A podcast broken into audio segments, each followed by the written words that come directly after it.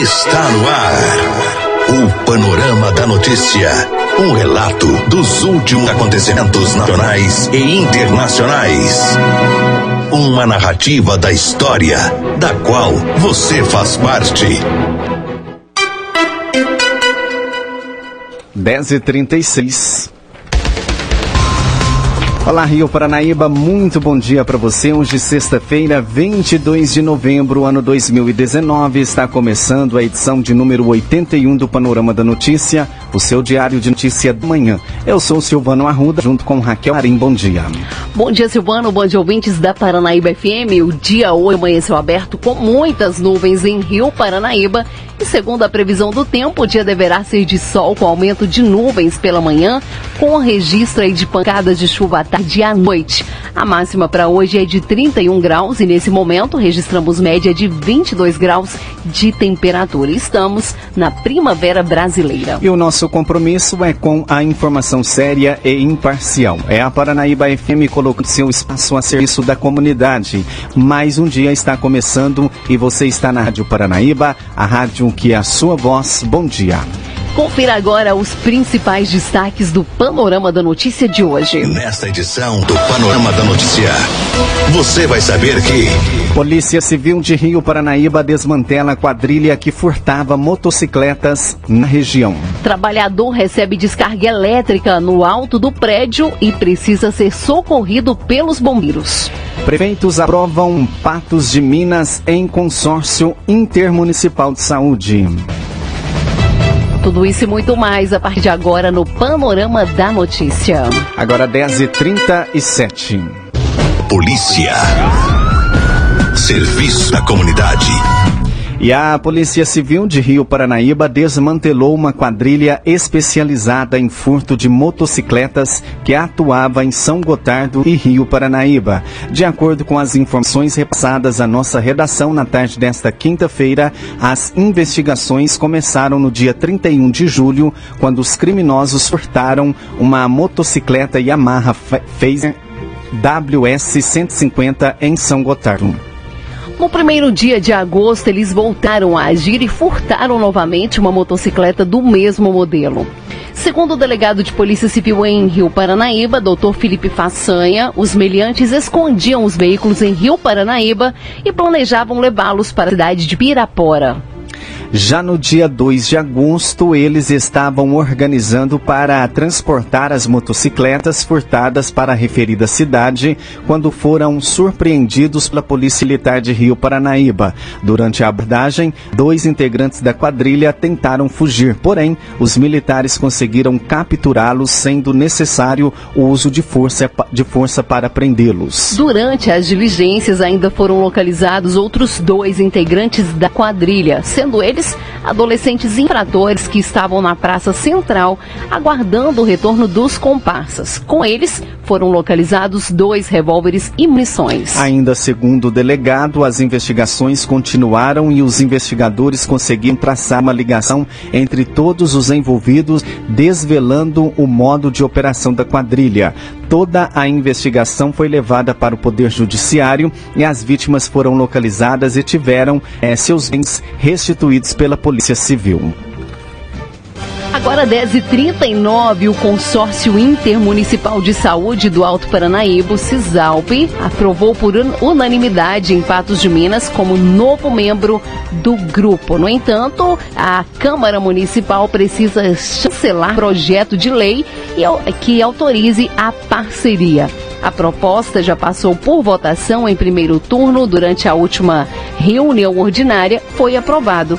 O Cisalp tem sede na cidade de Lagoa Formosa. O objetivo, segundo é, justifica o prefeito José Eustáquio do DEM no texto da proposta, é aumentar o número de consultas, cirurgias e exames. É, o consórcio é para atender a população de Patos. Então, a gente está trabalhando nisso e enviamos o projeto de lei é, para a Câmara. Em função dessas dificuldades, todos da saúde, a população sofre, disse ao apresentar é, ao apresentador do radar Bernardo Franco e ao repórter Otaviano Marques. O CISALP foi fundado em 22 de abril de 1998 como forma de melhorar e promover a eficiência da prestação de serviço público essencial é, na saúde aí da região do Alto Paranaíba e também do Noroeste Mineiro e, portanto, agora Patos de Minas é, com a poss possibilidade aí de entrar para o CISALP.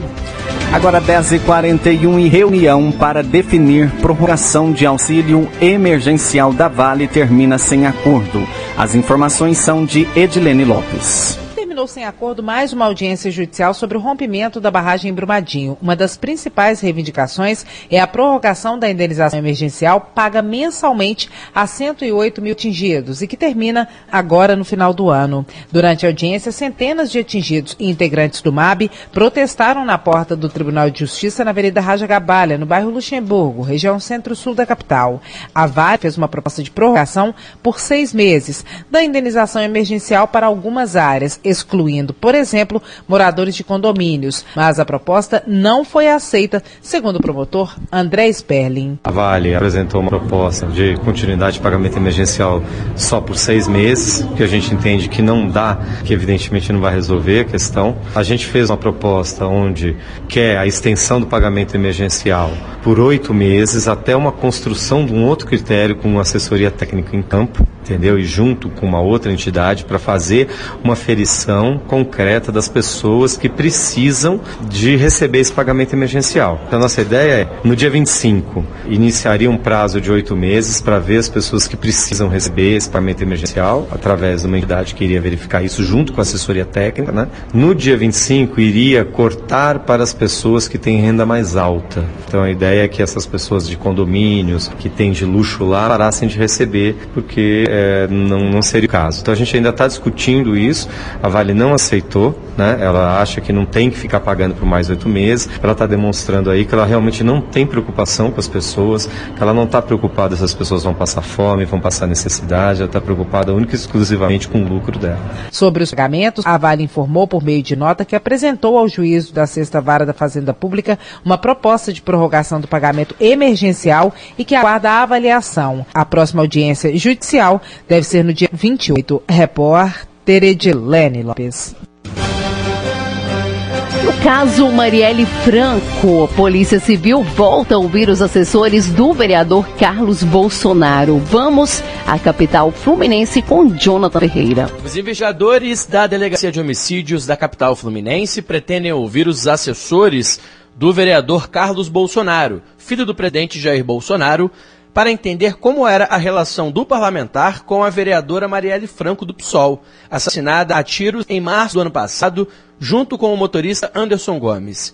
O objetivo da polícia é entender se Carlos e Marielle brigaram dias antes do crime e também o motivo do suposto atrito. De acordo com informação da CBN, a Polícia Civil estaria investigando uma eventual ligação entre Carlos Bolsonaro e o policial militar reformado Rony Lessa, que está preso em uma unidade federal fora do estado, acusado de ter efetuado os tiros que mataram a vereadora e o motorista parlamentar. A Polícia Civil ainda não se pronunciou oficialmente sobre a eventual linha de investigação. Carlos Bolsonaro desativou há pouco mais de 10 dias os perfis que utilizava ativamente em plataformas nas redes sociais. O vereador é aguardado na Câmara Municipal do Rio de Janeiro. As discussões na casa começam às duas horas da tarde. E o porteiro do condomínio Vivenda da Barra, na zona oeste da capital fluminense, onde o presidente Jair Bolsonaro e o filho Carlos possuem imóveis, voltou atrás no depoimento e disse que anotou errado na planilha do condomínio o número da casa que autorizou a entrada do ex-PM Elcio de Queiroz no dia do crime. De acordo com a denúncia do Ministério Público Estadual, o policial militar reformado Rony Lessa teria se encontrado com Elcio de Queiroz no condomínio e de lá partiram juntos para realizar o crime. Inicialmente, o porteiro, que não teve o nome divulgado, disse à Polícia Civil que a Casa 58, que pertence ao presidente Jair Bolsonaro, teria autorizado a entrada de Elcio. O porteiro também havia confirmado à polícia que a autorização para Elcio entrar no condomínio partiu do senhor Jair. No entanto, de acordo com o jornal Globo, em um novo depoimento, dessa vez na Polícia Federal, o porteiro voltou atrás e disse que o ex-PM esteve na casa 66, que pertence a Rony Lessa e que o próprio comparsa teria autorizado a entrada de Elcio no condomínio. Do Rio de Janeiro, Jonathan Ferreira.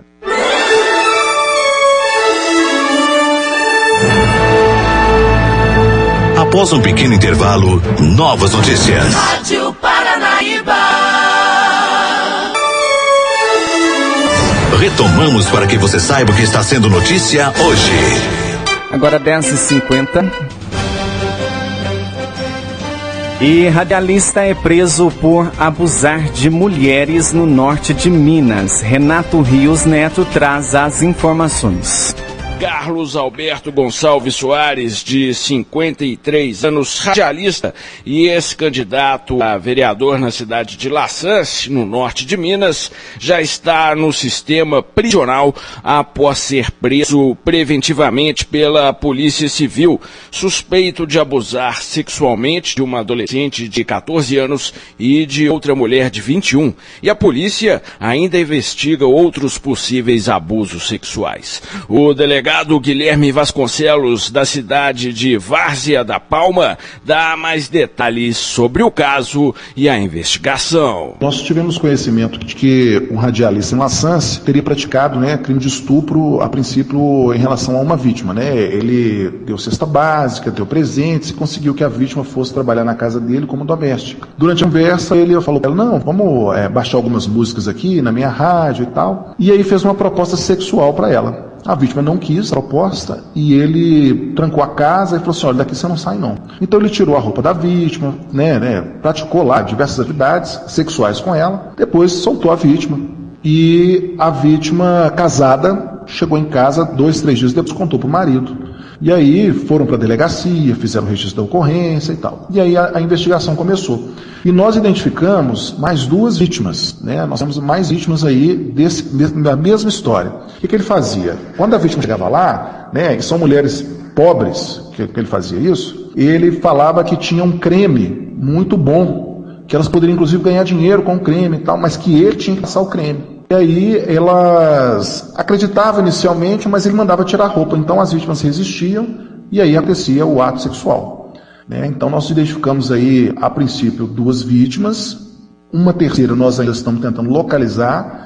E a prisão dele ajuda né, na divulgação para que outras vítimas se encorajam. Repórter Renato Rios Neto. Agora 10h53, Zema critica e penduricalhos no salário dos servidores que ganham mais. A reportagem é de Eustáquio Ramos. O governador Romeu Zema criticou há pouco os penduricalhos no salário dos servidores que ganham mais, o que na avaliação dele prejudica aqueles que têm vencimentos menores. O governador ainda classificou de remendo o projeto aprovado ontem em primeiro turno que garante o 13º do funcionalismo e o fim do parcelamento de salários, por meio da antecipação de recebíveis da exploração do nióbio. Zema diz que mesmo com a aprovação na Assembleia, não há garantia que o 13º saia até o dia 31 de dezembro. Para o governador, só as reformas da Previdência e Administrativa vão resolver o problema financeiro de Minas. Zema negou qualquer possibilidade de aumento de impostos. Vale lembrar que toda operação financeira depende de trâmites junto às instituições bancárias e algumas instituições demoram mais do que outra, analisando documentos, etc. Mas eu posso dizer o seguinte: se não ficar pronto esse ano, fica pronto no início do ano. Então, estamos otimistas. Só que tem um detalhe muitíssimo importante. Nós estamos fazendo o que é necessário para regularizar nos próximos meses.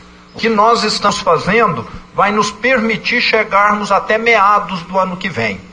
Porque o problema continua ele está sendo remendado com essa operação. Só iremos resolver isso definitivamente com as reformas que precisamos. Uma delas, a reforma da Previdência.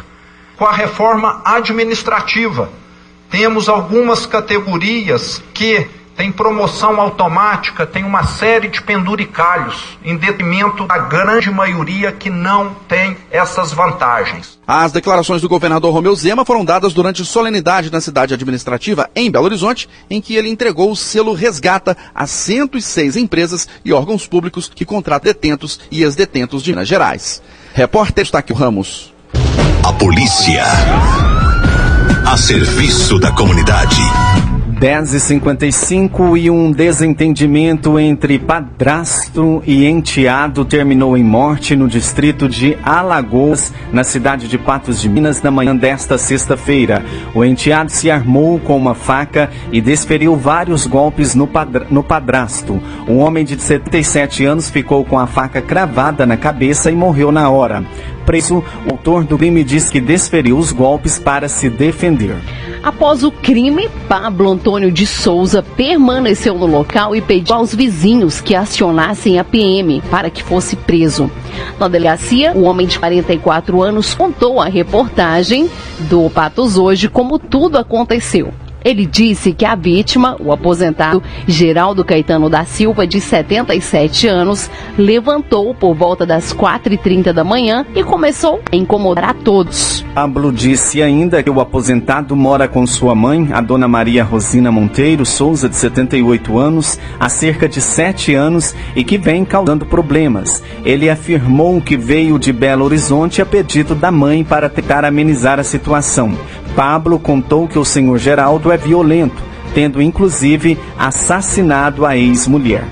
No desentendimento, Pablo disse que perdeu a cabeça, pegou a faca que está próxima e começou a golpear o padrasto.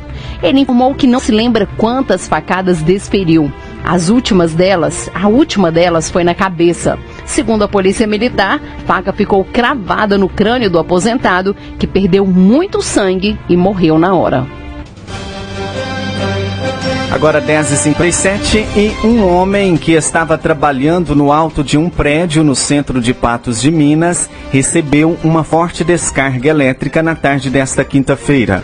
Uma unidade de corpo de bombeiros chegou rápido ao local e trabalhou na remoção do homem para o hospital regional. Segundo os militares dos os militares o, daí do corpo de bombeiro, ele está consciente. Uma das pistas da rua Olegário Maciel foi interditada para o socorro da vítima.